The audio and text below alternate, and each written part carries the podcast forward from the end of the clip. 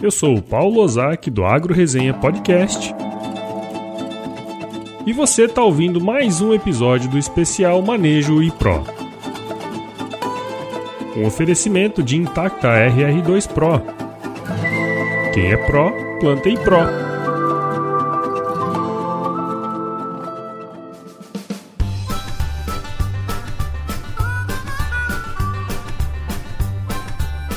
Muito bem, então eu tô aqui com o Felipe Stefaroli, que é engenheiro agrônomo lá pela Universidade Estadual Paulista Júlio de Mesquita Filho, a famosa Unesp, e também possui MBA em Gestão Estratégica do Agronegócio pela FGV, a Fundação Getúlio Vargas. Ele é o especialista Bayer que vai estar com a gente nessa terceira fase aqui do Manejo Pro. Seja muito bem-vindo aqui ao Agro Resenha Podcast, Felipe. Eu que agradeço aí a oportunidade de estar falando com vocês. Muito bom, muito bom. Felipe, Antes da gente entrar aqui propriamente dito no nosso episódio, cara, eu gosto sempre de saber um pouquinho da história da turma que passa por aqui, né? Então, teria como você contar um pouquinho da sua história aí pra gente, cara? Eu tô na companhia, né, desde 2010, uhum. trabalhando aí na, na empresa, né, fiz estágio em 2009, já passei por diversas áreas dentro da companhia e trabalho mais ou menos aí há uns oito anos com plantas daninhas só cuidando, manejando, fazendo transferência de conhecimento, uhum. é bastante voltado para esse tema aí. E você se formou, obviamente, lá na, na, Unesp, né? E durante a faculdade você trabalhou também sempre com essa pegada mais voltada para herbicida, manejo de plantas daninhas. É, né? isso. Exatamente. Na faculdade trabalhei também com plantas daninhas, né? Uhum. Dentre outras coisas aí, com, com soja, com cana-de-açúcar também trabalhei. Então, assim, já, já passei por diversas experiências aí, tanto dentro da universidade quanto depois na empresa. E na família, assim, tem alguém que trabalha no campo ou você também é igual eu, assim,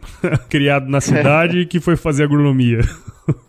é, assim, eu tenho um pezinho no campo, viu, Paulo? Uhum. Assim, já, é, na verdade, eu tenho um tio que tinha uma, uma terrinha, né? Bem uhum. pequenininha, tudo, mas foi o que me incentivou aí a, a gostar da, da agronomia, do agronegócio e tudo mais, né? Mas é nada muito muito grande, não. Foi mais, é, cresci dentro da cidade, não morei na fazenda, ia só de vez em quando, mas isso chamou bastante atenção aí para que eu pudesse fazer agronomia, me tornar agrônomo e tá quase 10 anos aí no mercado. É, não é legal, cara. Eu gosto de fazer essas perguntas porque é bacana entender um pouquinho o processo, porque também, fora isso, né, tem muitos ouvintes nossos aqui que são estudantes e que estão vendo a agronomia como um futuro legal. E é bacana, né, cara, saber que é, várias pessoas aí estão assumindo posições bacanas através da agronomia, né? Que eu acho que isso é um negócio super Sem legal. Dúvida. Bom, então vamos, Com certeza. vamos entrar aqui então no nosso foco aqui, que é o, o podcast do Manejo Pro aqui que nós estamos fazendo, né? A gente já conversou certo. aqui com outros dois especialistas, de qualquer maneira, o que eles já passaram pra gente, é que obviamente o manejo pro é super importante para manter o potencial produtivo da, da lavoura, né? No episódio uhum. passado a gente falou um pouquinho sobre monitoramento de pragas, mas agora a ideia é falar sobre monitoramento de plantas daninhas, né, cara? Como que a gente faz isso aí da melhor forma, o Felipe? Olha, Paulo, o monitoramento de plantas daninhas, assim como outros tipos de monitoramentos, né, de insetos, monitoramento de doença, uhum. eles são fundamentais para qualquer tomada de decisão. Uhum. É, o monitoramento de planta daninha ele deve ser sempre feito na área. Tá? O, o que, que, a gente tem que ver principalmente na área quando a gente vai fazer o monitoramento? Quais as espécies né, que estão presentes dentro dessa lavoura, uhum. ou antes né, do plantio da lavoura, e também o tamanho da planta daninha. Claro. Isso interfere muito no tipo de manejo que a gente vai fazer. Então, assim, a, a, o monitoramento tanto de planta, quanto de inseto, quanto de doença, ele é fundamental para qualquer tomada de decisão. É importante estar tá no campo, é importante monitorar sempre é, que possível, tá? E como que o manejo aí, a tecnologia intacta, elas ajudam aí nesse quesito aí? É, então, assim, a, a tecnologia intacta, né, ela possui também um gene de tolerância ao glifosato, uhum. né, que é uma importante uh, ferramenta de manejo para pós-emergência, principalmente uh, da cultura. E, assim, o que é importante é sempre a gente pensar em como a gente vai proteger essa tecnologia para que ela tenha o maior potencial produtivo possível, né? Uhum. A gente uhum. acabou de falar de monitoramento, né? O monitoramento, ele é sempre importante, mas existem alguns momentos críticos assim para se executar esse monitoramento, justamente para proteger essa tecnologia, né? Uhum. Que é principalmente lá antes do plantio, né? Você pega ali de 30 dias, 40 dias antes do plantio, vê quais as espécies que tem na área, o tamanho dessas espécies, sempre pensar em plantar no limpo, né? Uhum. Então a semente de, de soja, principalmente de alta tecnologia, como é a tecnologia intacta,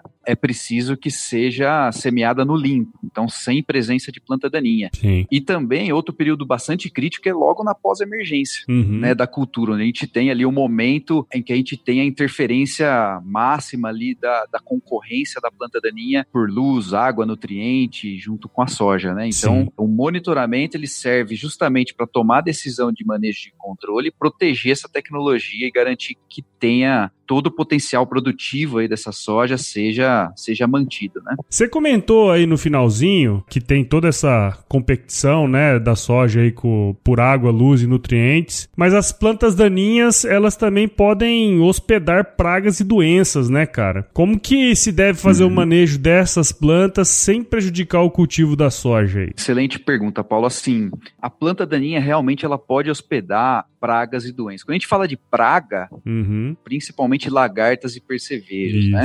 Uhum. Ela pode servir tanto de foco de alimento uhum. para esses insetos quanto hospedagem, né? Então eles, eles, se hospedam na planta daninha. Quando a gente pega um pé de buva aí na, na, na entre safra, né? Uhum. A gente pode observar muitas vezes aí lagartas nesse pé de buva se alimentando, é. percevejos se hospedando. Então a planta daninha ela deve ser controlada inclusive na entre safra. Né? Quando a gente pega no sul do Brasil, por exemplo, a gente tem a oportunidade de fazer aí um, uma cultura de inverno, né? Uma aveia, um uhum. trigo, cevada, enfim, existem diversas oportunidades aí. É sempre importante estar olhando, estar tá monitorando praga dentro dessas culturas de inverno, né? Ou se o agricultor não for fazer nenhuma cultura de inverno, por exemplo, é importante sempre controlar essas plantas daninhas, né? Durante o período da entre safra, para quê? Para que ela não pegue, não aloje pragas, né? Desde lá do verão e que essas plantas daninhas não sirvam de alimento para esses insetos que depois vão causar problema dentro da soja. Né? Apesar da gente ter uma soja que tem os genes de proteção contra grande parte aí das lagartas, né, uhum. da soja, é, mas se a gente tiver uma situação de muito ataque de lagarta muito grande, é, a gente pode ter um problema, inclusive, na soja intacta. Então é super importante a gente controlar a planta daninha e evitar com que é, essas lagartas aí estejam um tamanho grande no momento do plantio da soja. Né? Sim, então o controle sim. é super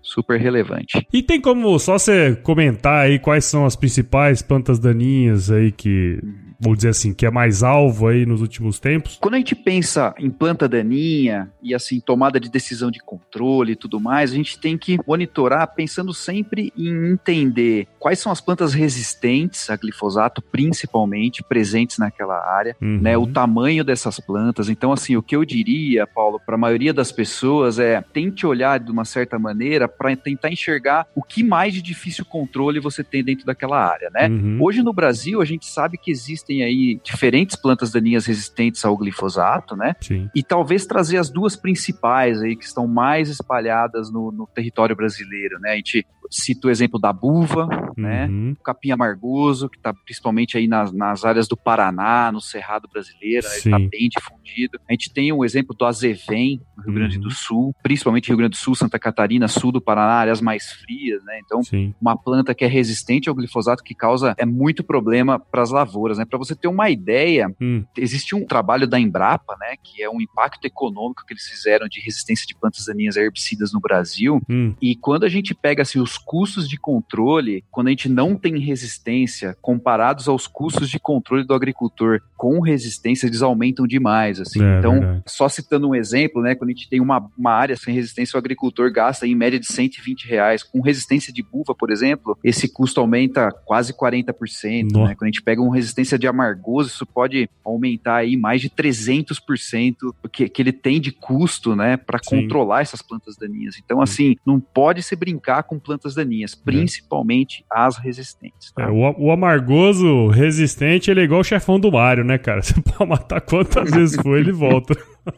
Exatamente, é super importante saber manejar essas plantas daninhas, Sim. né? É. A, a, gente já perdeu uma importante ferramenta para elas, que é o glifosato. Hoje, uhum. se você uhum. fizer glifosato, basicamente você não controla esse tipo de planta, né? Então, é importante ter conhecimento e quais são as estratégias de manejo, né, de plantas Sim. resistentes. Então, é, é, importante sempre nesse monitoramento identificar, se caso se identificar plantas de difícil controle, são tolerantes ao glifosato ou até as resistentes ao glifosato, é importante a gente adotar outras estratégias de manejo para poder controlar essas plantas. E também, mesmo que eu não tenha plantas resistentes na área, é super importante adotar estratégias diferentes de só aplicação de glifosato, uhum. para que a gente evite de selecionar biótipos resistentes a esse mecanismo de ação tão importante para a agricultura brasileira. É, e até tem um ponto, né, Felipe, assim, a gente sempre conversa com várias pessoas que estão no campo e tal. E tem um ponto nessa questão que é a aplicação correta do herbicida também, né, cara? Porque muitas Exato. vezes é, você tem o problema, você precisa fazer o manejo, fazer o controle das plantas daninhas, mas, cara, por um, um erro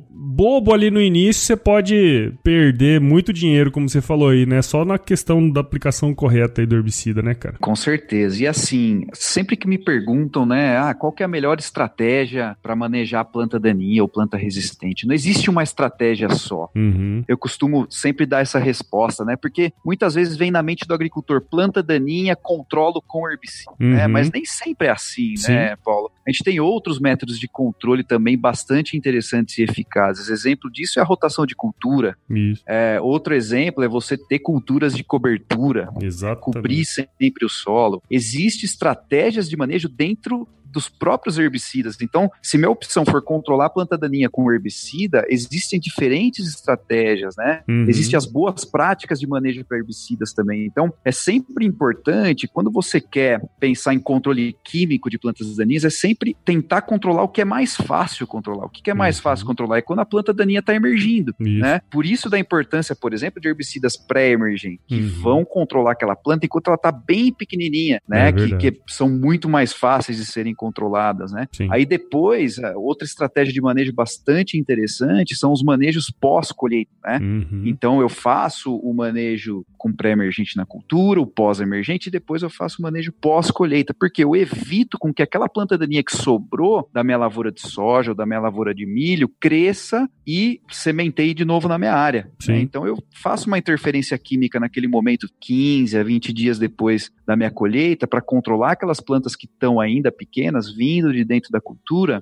e aí eu evito com que é, eu tenha um ciclo ali de novas sementes de plantas daninhas na minha área. Então, Sim. o que você falou, é sempre importante usar estratégias de manejo diferente, saber aplicar os produtos corretamente e no momento correto também de aplicação. Exatamente, exatamente. É, até para evitar, bom, você falou aí da sementeira, né? Você pode aumentar essa quantidade de sementeira se não fizer esse controle bem feito. Você comentou também ali mais atrás que, bom, você não fez esse controle, você colheu colheu, sobrou é, a erva daninha lá, ela cresceu, ela vira hospedeiro de praga, não tem jeito, né, cara? Sem dúvida nenhuma, é, é um, é um, círculo vicioso. Meio, né? meio, vicioso, é um círculo vicioso, cara. É. é. uma coisa ela vai puxando a outra, é né? Isso aí. O manejo da cultura ela tem que ser sempre feito, a cultura tem que ser sempre monitorada, inseto, praga, planta daninha, uma coisa vai levando a outra, é. né? Então, assim, se a gente descuidar de alguma coisa, a gente pode acarretar em conse outras consequências né? Então uhum. é super importante estar sempre atento a esses pontos aí.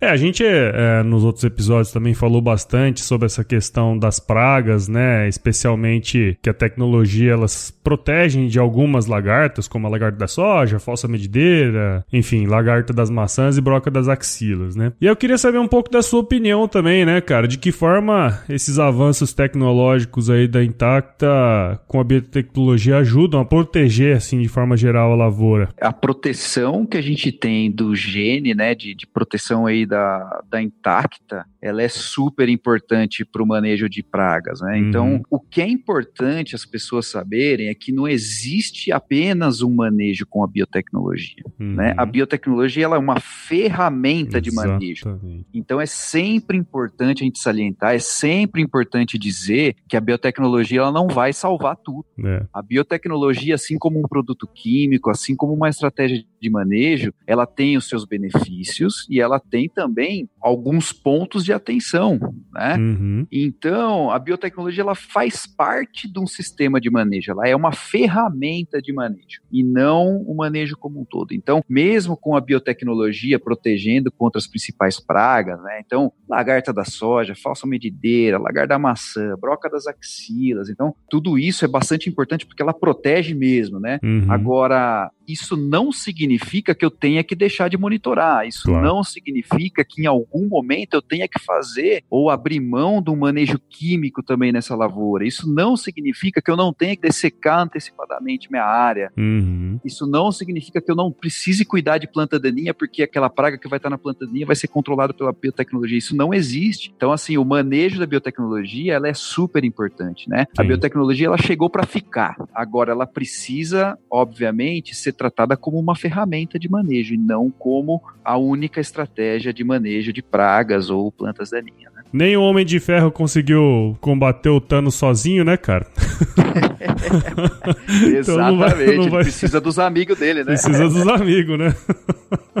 Exatamente, é super importante. É uma, é uma ferramenta excepcional, mas quando bem manejada. É, não, sem dúvida, sem dúvida. A gente conversou bastante sobre isso também nos outros dois episódios e, e não tem dúvida que o avanço da biotecnologia ele ajuda demais no campo, né? Só que ele não sem pode dúvida. ser sozinho lá, né? Isso aí não, isso é. aí já não, não, tem como, né? É, você imagina assim a, a, a superfície de soja intacta hoje que a gente tem no país, né? Então a gente tem bastante soja intacta plantada hoje. Então, a exposição das proteínas, né, uhum. de proteção a insetos, principalmente, né, ela tá muito grande. Então, ela tá bastante exposta. Né. Uhum. Né? Então, é sempre importante a gente ter outras estratégias de manejo e não esquecer também de uma coisa que eu não citei aqui, né, Paulo, mas eu acho que é super importante e os colegas devem falaram isso, né, com certeza nos outros episódios, é a questão do refúgio. Isso. Né? É Hoje, assim, a gente não pode abrir mão de jeito nenhum do refúgio. E não é só pensando assim, ah, mas é a empresa que é responsável. Não, são todos são responsáveis pela proteção uhum. da biotecnologia, porque a biotecnologia é importante para todo mundo. Uhum. Então, as áreas de refúgio hoje, você garantir que dentro da área do agricultor, das especificações que devem ser feitas ali do refúgio, né, a distância correta, a porcentagem correta, e você garantir que dentro daquela área você vai ter tanto sementes da intacta quanto sementes sem a tecnologia intacta, uhum. isso é fundamental né, é fundamental. A gente tem que garantir que essa proteína, essa biotecnologia não esteja exposta, né, sozinha, sem ter uma, uma área de refúgio próxima, sem ter o um monitoramento correto, aplicação de, de inseticida quando preciso, né? Hum. Então é, é fundamental as boas práticas de manejo. Você comentou aí, por exemplo, que quando você, ah, enfim, faz um manejo, por exemplo, com plantas daninhas, uh, capim amargoso, você pode ter um custo maior que 300%, buva mais 130%. Se aliar esses dois, essas duas perdas aí, com mais perdas ainda com ataque de lagarta, a tecnologia pode ser a mais revolucionária do universo, nenhuma delas vai salvar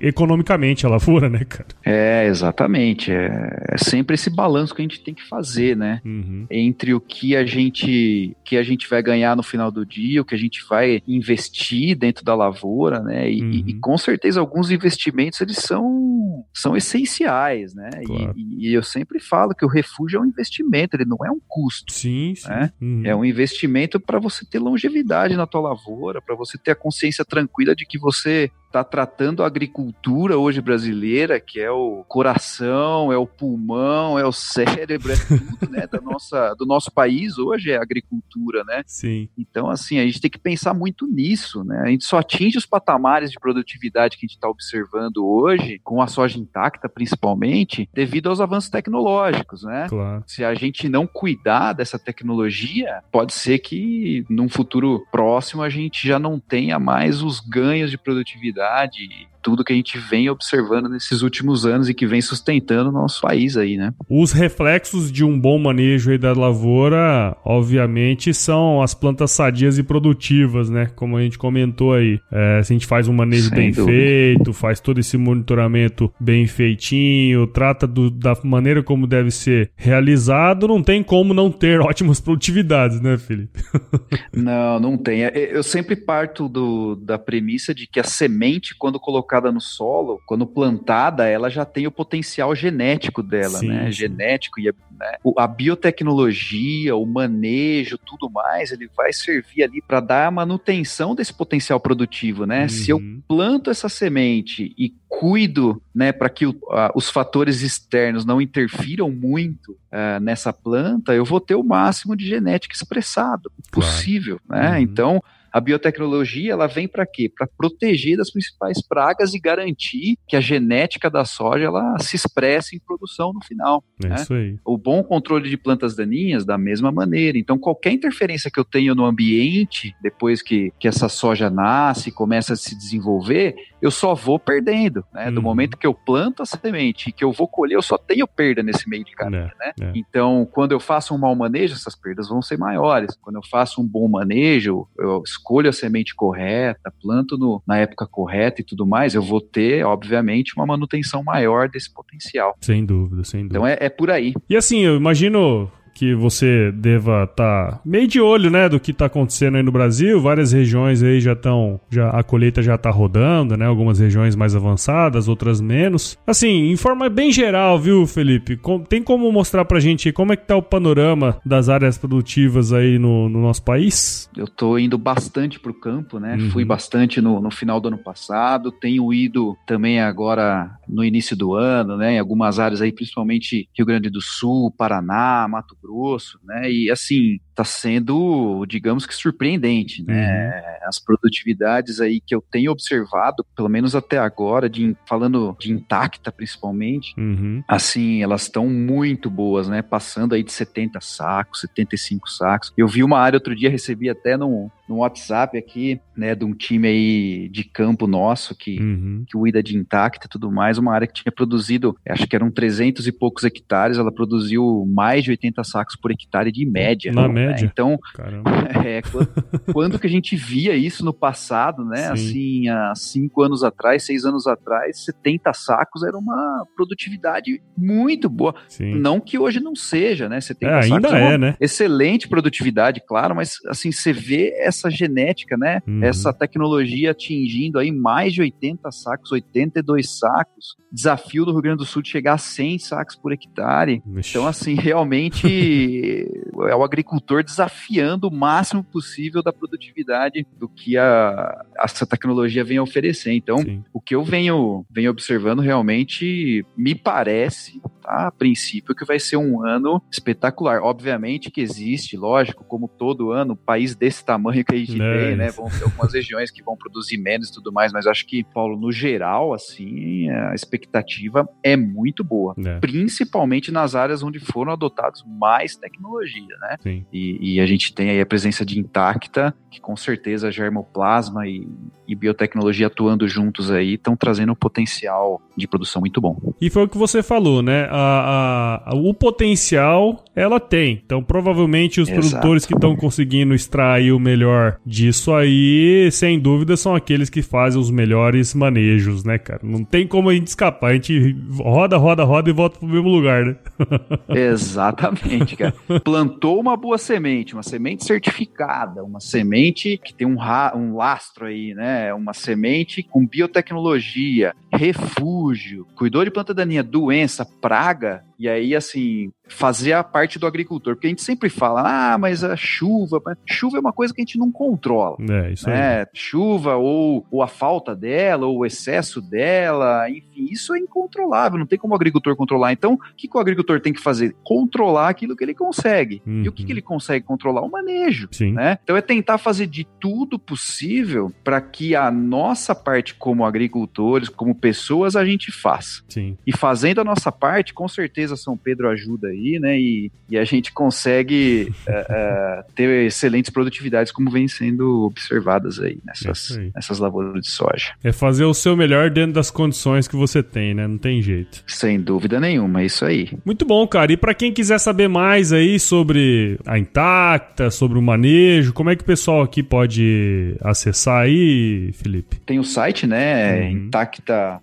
rr2pro com.br, né, que, que pode ser acessada e a gente tem bastante informação ali. A gente tem também o sistema de recomendações de plantas daninhas, né, uhum. né, da companhia, o RR Plus, Legal. também que tem aplicativo, tem o site, tem os próprios representantes da empresa, né, que estão no campo aí, podem tirar dúvidas, podem esclarecer várias coisas, enfim. Não sei se depois puder deixar meu contato também, Paulo, as claro. pessoas quiserem entrar em contato comigo, né, uhum. é, pode me mandar um e-mail, a gente tenta ajudar no que for possível. Pô, Felipe, foi um papo bacana, cara. Muito obrigado aí por você disponibilizar o seu tempo. Eu sei que nessa época de colheita aí o bicho pega, né, cara? Mas é, você conseguiu arranjar um, um tempinho aí para falar com a gente. Eu agradeço muito a sua participação aqui no Agro Resenha Podcast, viu, cara? Com certeza. Eu que agradeço, Paulo, e pode contar comigo quando precisar ir, tá bom? Muito, muito bom, cara. Um abraço para todo mundo aí. Forte abraço aí, fique com Deus e se chover não precisa molhar a horta não, né, cara? ah, com certeza não. Deixa que ela vai sozinha.